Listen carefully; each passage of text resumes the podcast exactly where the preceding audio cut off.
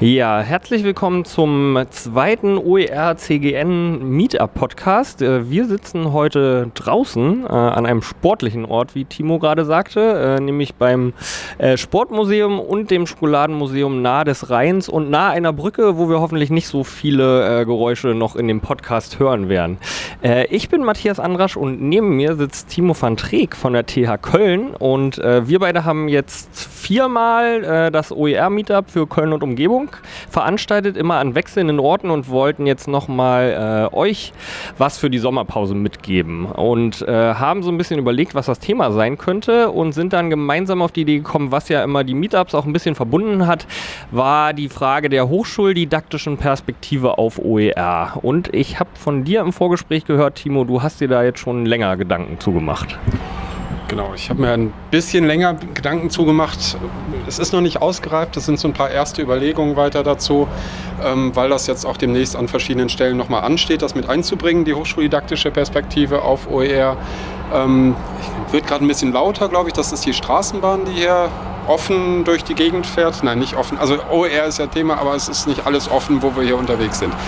Ähm, die hochschuldidaktische Perspektive ist vor allem ähm, deshalb finde ich immer wieder spannend, weil ähm, man da ein bisschen anders denken kann oder zumindest in, an, mit anderen Denkweisen konfrontiert wird. Ähm, wenn, wenn, wenn man von OER spricht, so nehme ich die Diskussion immer mal wieder wahr, geht es ja wird man eher von, vom Material ausgehen und in der hochschuldidaktischen Perspektive würde man eher davon ausgehen zu sagen, okay, was sind denn eigentlich die Lernumgebungen, in denen ich unterwegs bin, was sind die Beziehungen, die ich gestalte, wie, wie ähm, entwickle ich bestimmte Konzepte, wie richte ich mich auf bestimmte Ziele aus ähm, oder wie richte ich die Lehre so aus, dass die Studierenden bestimmte Ziele erreichen können, genauer gesagt.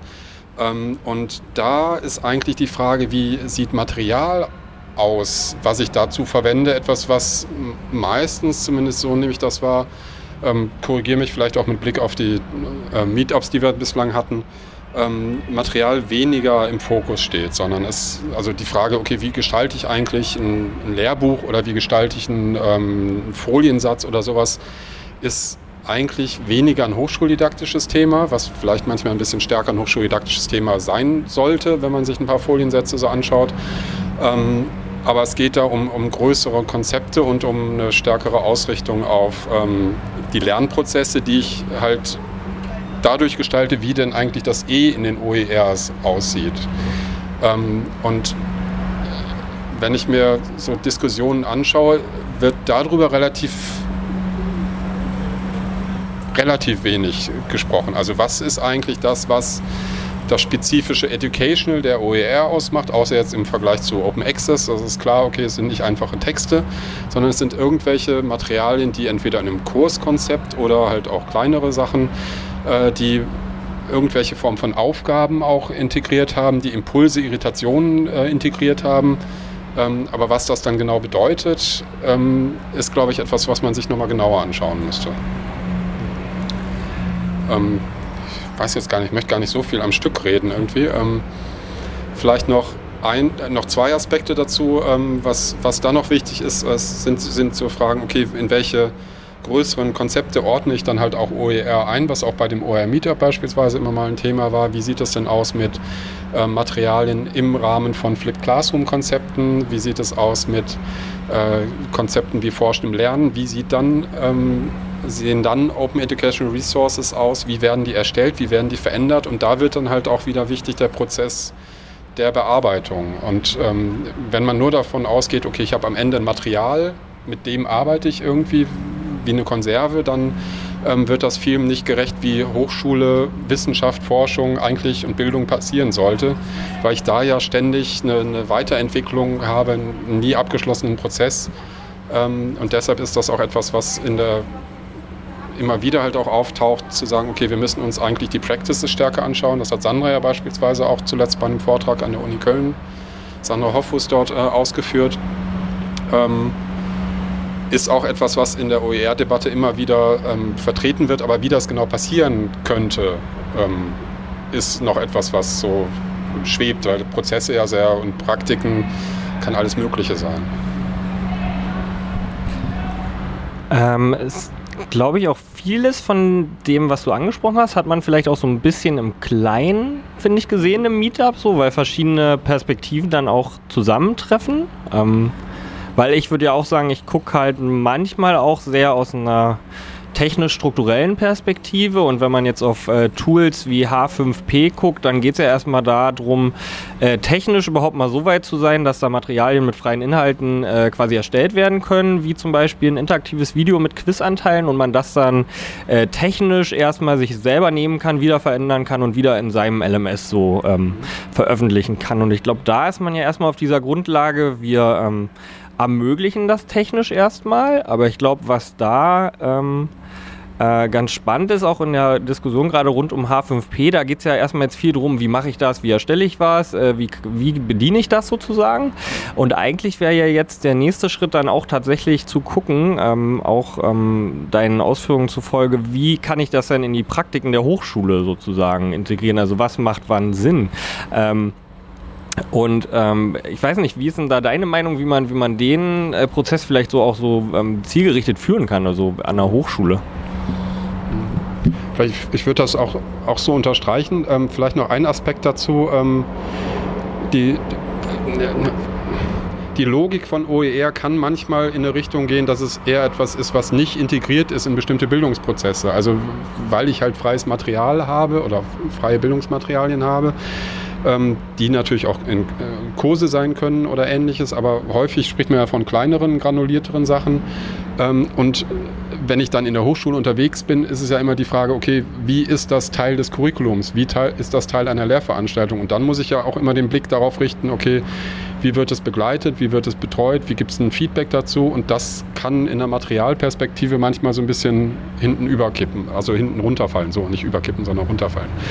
Ähm, und ähm, die Ansatzpunkte dazu, wie das ähm, in der Hochschullehre stärker integriert werden könnte, wären meiner Ansicht nach, ähm, ja, da, da gibt es so eine Huhn-Ei-Problematik. also einerseits ähm, erhofft man sich von OER natürlich, dass man einen, einen, stärkeren Austausch über Lehre generell hat, einen stärkeren Einblick in äh, Fragen, was macht denn der Kollege eigentlich, wie könnte ich vielleicht auch Sachen nochmal anders modularisieren, ähm, indem ich ja, alle mal durchlassen. Ähm, äh, wie könnte ich Sachen modularisieren, weil ich halt sehe, der Kollege hat das oder die Kollegin hat das bearbeitet und jetzt geht es an den und den Schreit, Schritten weiter. Ähm, aber dafür äh, ist die Frage, kriege ich das durch OER leichter hin oder muss ich erst eine andere Kultur haben und dann könnte OER ein Baustein dafür sein.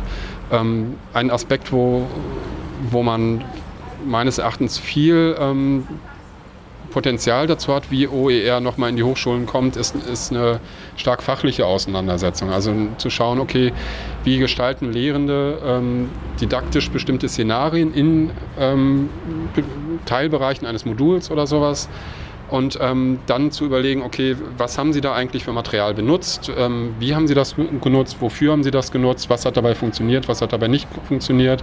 Und das vielleicht sogar in, in Kooperation direkt mit anderen Kolleginnen und Kollegen, also gemeinsam schon Lehre entwickeln und in der Aktivität schon im Austausch sein. Und da könnte man mit Sicherheit anknüpfen an ähm, Maßnahmen oder Aktivitäten, die es viel in hochschuldidaktischen Weiterbildungen gibt, äh, sei es jetzt Veranstaltungsplanungsworkshops oder sei es ähm, Hosp Hospitationen, Peer-Hospitationen, ähm, wo man dann natürlich gucken muss, okay, wie stark ist das fachlich nah beieinander, was da passiert, weil ich kann schlecht ähm, sehr fachlich weit weges Material für meine Lehrveranstaltung nutzen. Das bringt mir ja nicht so viel.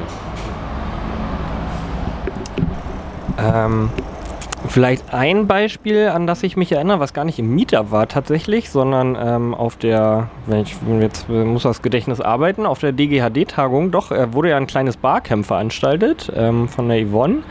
Ähm, und da tatsächlich ähm, kam ein äh, Lehrender auf mich zu, weil ich kurz H5P vorgestellt habe, ähm, der schon selber ja die Erklärvideos auf ähm, YouTube hatte und meinte, oh ja, oh, das ist aber toll. Nach sowas habe ich ja genau gesucht. Also der, der, hat auch nur mal kurz über die Schulter geguckt und äh, äh, war für mich so ein Zufallsmoment, ähm, wo ich es jetzt total spannend fände, wie man jetzt in dieser fachlichen Diskussion ähm, dann auch diese Einflüsse von draußen so ein bisschen äh, reinkriegt. Ähm, weil sich bei, auch glaube ich, bei ihm dann wäre natürlich nochmal die Frage gewesen, also der hat nach irgendwas gesucht, womit er sein Erklärvideo anreichern kann, sozusagen, dass die Studierenden da Interaktivität drin haben.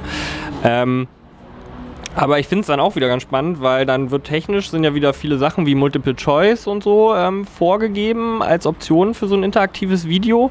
Ähm, aber eigentlich müsste ja dann auch, ähm, wenn ich dich immer so richtig verstehe, da jetzt auch mal erstmal die Frage nach den Lernzielen so ein bisschen kommen, die ja da gar nicht äh, so direkt erstmal gestellt wird, sondern da ist ja erstmal, oh cool, dann kann ich ja mit einem Multiple-Choice-Test direkt gucken, ob die Studierenden das verstanden haben, sozusagen. Ähm, was ich ja auch immer so ein bisschen ähm, das macht halt Sinn, dass man dann auch mal erstmal selber, glaube ich, sich ausprobieren will. Ähm, aber das müsste ja auch in so einer, in so einer kollegialen Struktur oder so eigentlich geschehen, dass man sich da mal austauscht, welcher, äh, selbst welcher Quiztyp macht dann jetzt mit dem Erklärvideo Sinn und was erreiche ich jetzt mit dem Erklärvideo eigentlich. Ähm, nur da ist für mich äh, tatsächlich so noch so ein bisschen die Frage, wie man auch diese äh, OER, äh, sage ich jetzt mal, die technischen Innovationen, äh, wie, wie man die da verankert und wie da auch vielleicht die hochschuldidaktischen Akteure aufgestellt sind. Äh, also wie viel da von außen an Einflüssen dann, dann quasi reinkommt, an dem, was jetzt technisch erstmal nur möglich wäre. Weiß ich gar nicht, wie ich da. Also es gibt, gibt ähm, verschiedene Verknüpfungen, also Anknüpfungspunkte immer wieder zwischen. Ähm einer eher technischen Herangehensweise, sage ich jetzt mal, und einer, einer hochschuldidaktischen Herangehensweise. Ähm, ein Beispiel sind, äh, also wäre jetzt Beispiel, wäre das ähm, ein Veranstaltungsformat, ein Tagungsformat, was jetzt kürzlich in Hamburg war, das Junge Forum Medien- und Hochschulentwicklung beispielsweise, das als Thema Offenheit hatte, ähm, wo es, glaube ich, auch eine Sitzung zur H5P gab.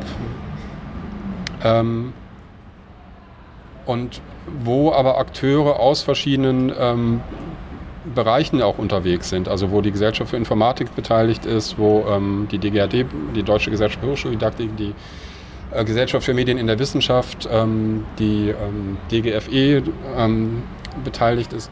Und wo dann darüber auch nochmal ganz unterschiedliche Perspektiven halt auch auf dem Feld wichtig werden, weil gerade in dem ganzen Digitalisierungsgedöns, äh, sage ich jetzt mal, ähm, ist es ja auch so, dass ganz viel arbeitsteilig funktioniert. Also man kann nicht jeder extremer Experte oder Expertin in einem Themenfeld sein, sondern man muss immer vernetzen und gucken, okay, was passiert woanders und was kann ich mir davon mit anschauen und ähm, ja, mit berücksichtigen, um, um daran zu partizipieren und Sachen weiterzuentwickeln. Ähm, ist auch was, was ich im kleiner Werbeblock im Hochschulforum Digitalisierung auch nochmal jetzt zur Frage Digitalisierung und Hochschuldidaktik mal aufgegriffen hatte, ähm, dass es ganz viel darum gehen muss, ähm, die verschiedenen Akteursperspektiven zusammenzubringen. Immer mit Blick darauf, okay, wie kann denn eigentlich gut gelernt werden und wie kann denn eigentlich eine Bildung entwickelt werden. Und da halt auch, und das, das ist nochmal der, der, ähm, der Bogen, die Frage, wie findet äh, oder wie wird über Lehre in Fachgesellschaften, die jetzt nicht Lehre oder ähm, E-Learning oder ähm, Evaluation, Erziehungswissen, also die, die eher ein bisschen weitere, also vom fachlichen Inhalt ein bisschen weit, weiter weg aufgestellt sind zu Lehrfragen. Wie wird da eigentlich über Lehre diskutiert? Ähm, da gibt es ein ganz schönes Beispiel aus der Politikwissenschaft, die eine Themengruppe haben zu Lehre. Ähm, und ich habe mit dem Kollegen auch nochmal zuletzt dazu gemeldet, ähm, und wir haben uns gegenseitig versichert, dass unser Eindruck da äh, ähnlich ist, dass es in Deutschland relativ wenig ist, dass das passiert, dass das im europäischen Bereich, da hatte er mich nochmal darauf hingewiesen, ähm, aber viel mehr stattfindet. Also dass in einer Gesellschaft für Germanistik beispielsweise oder für Philosophie oder wie auch immer ähm, es einzelne Themengruppen gibt oder Special Interest Groups oder ähnliches, die sagen, okay, wir nehmen uns das The des Themas Lehre nochmal extra an wo dann OER ein Teilthema sein könnte.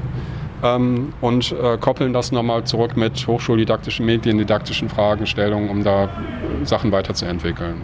Aber das ist halt ein wichtiger Punkt, wenn, äh, wenn man immer nur so einen, ähm, äh, einen eher allgemeinen Zu Zugang hat, ähm, kann man viele Fragen natürlich auch nochmal ganz anders stellen einerseits. Das kann ein Vorteil sein, aber äh, man kommt in bestimmte Fragestellungen halt auch ohne die ähm, Leute, die, die fachlich sich mit anderen Sachen auseinandersetzen, nicht so richtig weiter. Ich weiß nicht, ob das deine Frage jetzt so richtig beantwortet hat. Äh, äh, doch, ich, ich, ich glaube schon aus dem Punkt, weil ähm, Also wenn man ja in dieses äh, Feld OER guckt und da ein bisschen irgendwie schon drin ist, dann kommt es einem ja auch so vor, zumindest mir persönlich manchmal, dass da auch auf einmal äh, allgemeine Fragen ganz neu verhandelt werden. Liegt vielleicht auch am Gegenstand äh, Schlagwort Digitalisierung. Ähm, äh, aber das hatte ich, glaube ich, vorher, ähm, also wo ich mich nur mit, sage ich jetzt mal, OER-Material, den Lizenzen, äh, was dahinter steht, wie man das halt äh, offen umsetzen kann, technisch, strukturell, äh, organ organisatorisch vielleicht auch äh, gar nicht so auf dem Schirm hatte, dass dann auch nochmal Lehre so ein, so ein eigenes Thema wird auf einmal, wo, wo nochmal ganz grundlegend drüber verhandelt wird, weil das, glaube ich, für mich am Anfang in meinem Kopf ähm, Klar, irgendwie die Digitalisierung fordert das heraus, aber man denkt ja da gut, da gibt es dann so ein gutes Konzept von Lehre, gutes Lernen in dem und dem äh, Bereich, der und der Disziplin und jetzt gucken wir mal, wie wir das äh, öffnen können jetzt so, sage ich mal, äh, naive, naive Sicht von mir so und dann kommen wir jetzt noch mit OER und dann machen wir das, was jetzt gut ist, machen wir jetzt halt auch noch offen. Ja. Äh, und dann habe ich ja so ein bisschen gemerkt oder merke ich ja immer noch, ähm, was auch in den Meetups, was ich auch gut finde, ähm, dass man da ja auch manchmal in ganz allgemeine Diskussionen über Lehre kommt, die halt über jetzt streng genommen, äh, wenn man sagen würde, wir können jetzt nur OER-Fragen behandeln, dann müsste man ja da sagen, pff, äh, schwierig, da machen wir jetzt nochmal eine Arbeitsgruppe, äh, weiß ich nicht, Lehre äh, im digitalen Zeitalter oder so auf. Ähm, und ähm, das ist für mich auch immer noch so ein Punkt, äh, ob es jetzt tatsächlich dann auch nochmal so ein Meetup bräuchte, äh, weiß ich nicht, Lehre im digitalen Zeitalter oder ob man halt ähm, oder ob das halt woanders verhandelt werden müsste. Weiß ich nicht. Ähm, Stehe ich immer noch so ein bisschen an dem Punkt und überlege. Also ob es nochmal sowas, äh, was ja schon an der TH Köln auch gemacht wurde, teilweise Barcamps, äh, sozial, digital beteiligen und äh, so eine Geschichte. Ob es mehr davon auch dann auf, äh, auf zum Beispiel Kölner Ebene bräuchte. Also ich würde sagen, jegliche Form von, von offener Diskurs über Lehre ist was, was, was gut ist für eine Lehre.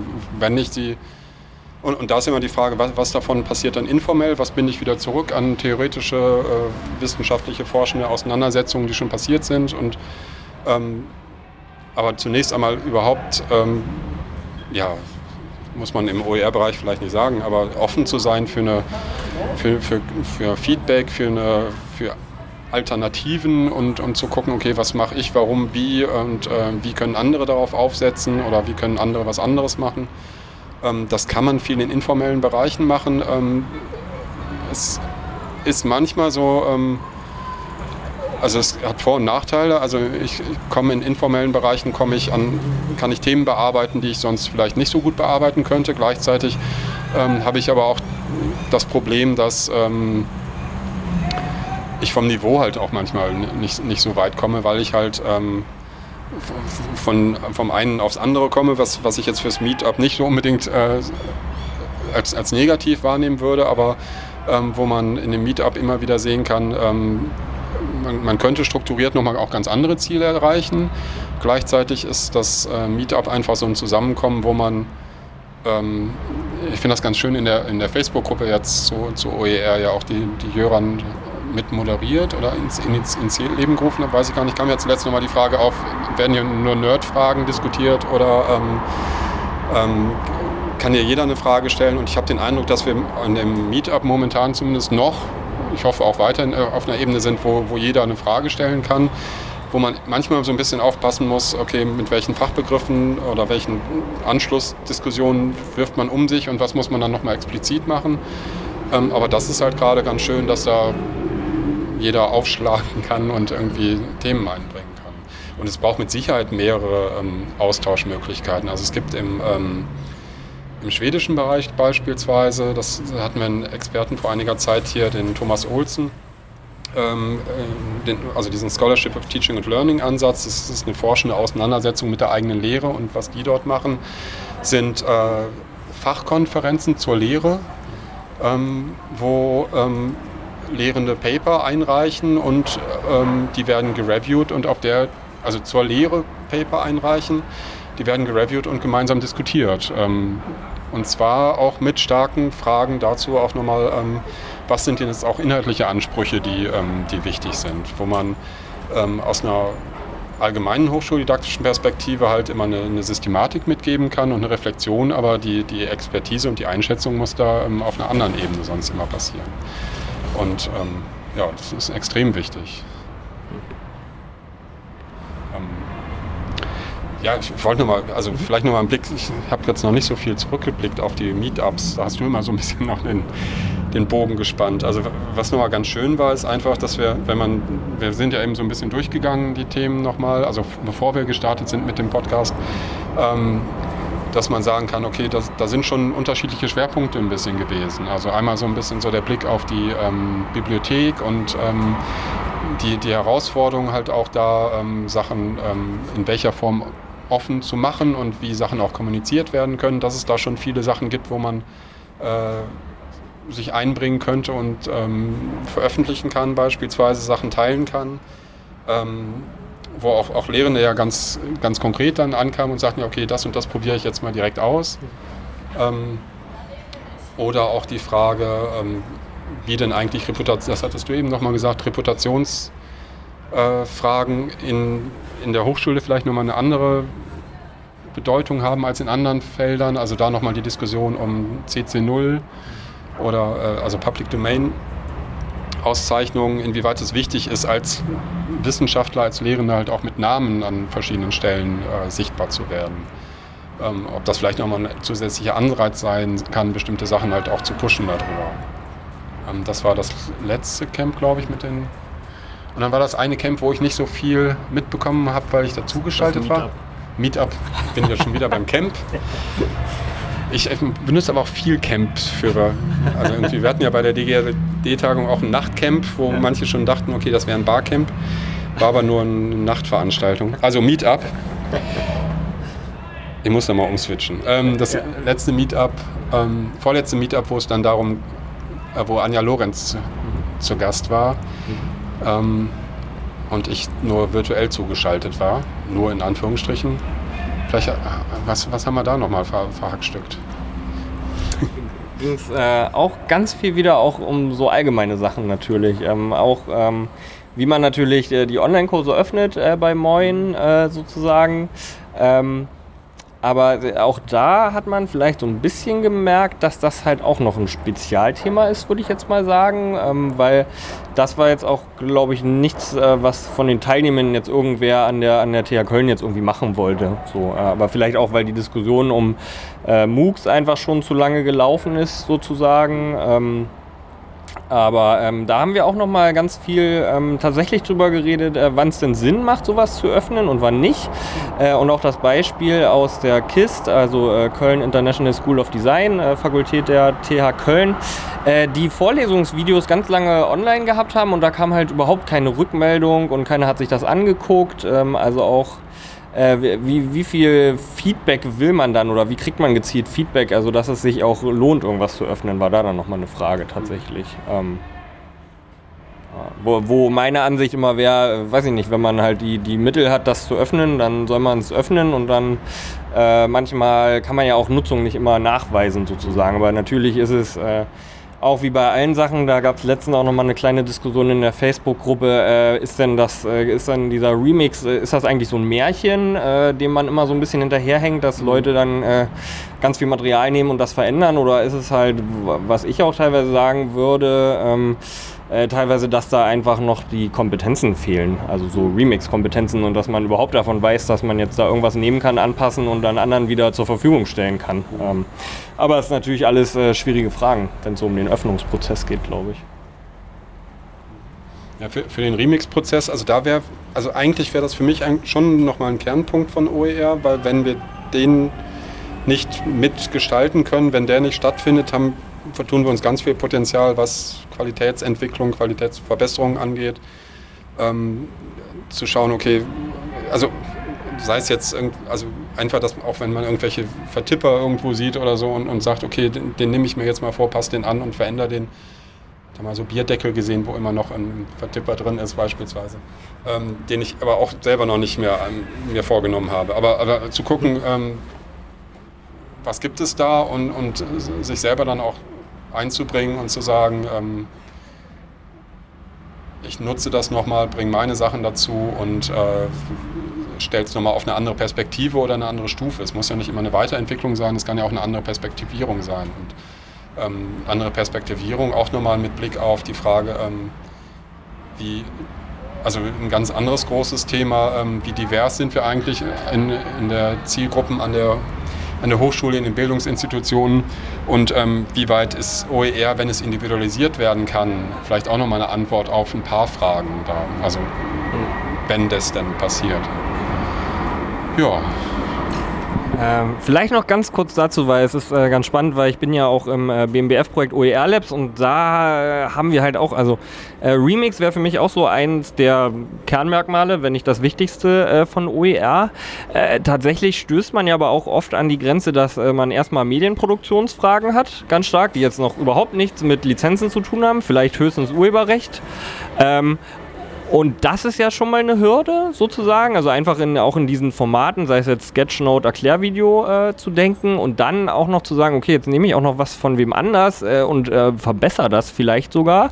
Äh, also der Gedanke, glaube ich, also den haben wir jetzt noch nicht so beobachtet. Also da muss man Leute noch sehr drauf stupsen, sage ich jetzt mal. Das ist jetzt noch keine allgemeingültige Praktik, dass Leute dann sagen, oh, dann nehme ich halt äh, das. War ja selbst ähm, ganz spannend. Wir hatten mal die Diskussion, die Wikipedia-Texte sind ja auch unter freier Lizenz äh, und theoretisch, wenn man die ordentlich auszeichnet, aufgezeichnet und es nur darum geht, ein gutes Erklärvideo zu machen, ähm, war, muss man ja nicht jeden Text selber schreiben, sondern kann sich ja einen Text nehmen. Ähm, und vielleicht deswegen doch noch äh, der Hinweis auf die äh, Steckbriefe der TH Köln, ähm, weil ihr da ja verschiedene jetzt äh, unter CC BY ähm, Lizenz äh, veröffentlicht habt, weil äh, ich wollte mir das letztens auch mal vornehmen, weil ich bei YouTube äh, gesehen habe zu forschendem Lernen gibt es eigentlich kein richtig gutes Erklärvideo. Also es gibt halt so ein paar zusammengeschusterte.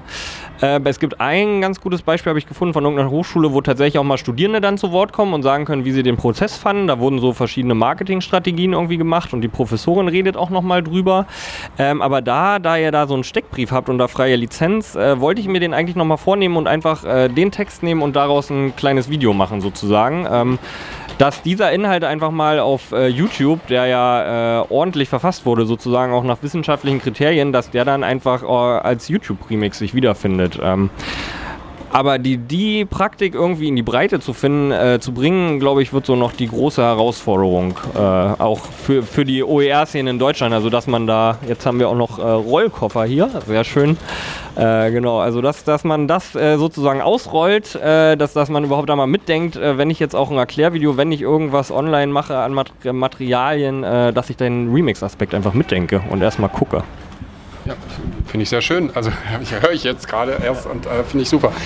Was mir da gerade nur direkt einfiel, ähm, man könnte ja auch mal überlegen, also jetzt gerade forschendes Lernen, ähm, du hast ja verschiedene Phasen im forschenden Lernen. Man könnte auch sagen, ähm, wir ähm, gucken, ob man so einen Prozess vielleicht auch nicht in der Anlage schon mal ein bisschen aufteilt, dass jeder, dass man aufruft, okay, oder sagt, okay, du produzierst einen Teil jemand anders produziert einen anderen Teil oder wir produzieren nochmal einen anderen Teil dazu und dass man darüber halt schon mal, also einzelne Teile eines kompletten Videos hätte, ähm, die zusammen geremixed, also oder zusammengefügt, ist ja, kein, ist ja vielleicht eine, eine, einfache Form des Remixes, ähm, dann ein, ein gesamtes erst ergeben. Also solche kollaborativen Produktionsprozesse, die du ja sonst viel in Booksprints oder ähnlichen Formaten hast, ähm, kenne ich zumindest von Videos bislang noch nicht. Ähm, aber genau, also da nochmal genauer zu schauen, halt auch welche, welche Möglichkeiten, ähm, sich gegenseitig Arbeit abzunehmen, gibt es ja vielleicht auch, indem man vorher schon mal sagt, okay, ich starte mit dem Aspekt und, und das halt auch schon offen kommuniziert, ähm, im Sinne einer Open Practice dann vielleicht. Mhm. Fände ich spannend. Ja, vielleicht ist das auch äh, ein ganz gutes Schlusswort. Es ist ja auch äh, so ein bisschen das, glaube ich, wo wir mit den Meetups ein bisschen drauf äh, hinaus wollen, verschiedene Perspektiven einfach, äh, Fragen zu ermöglichen und vielleicht auch ähm, äh, Inspiration zu bieten, um halt so eine äh, Möglichkeiten einfach erstmal mitzudenken. Ähm, Gibt es denn noch irgendwas, was du dir für die nächsten Meetups wünschst?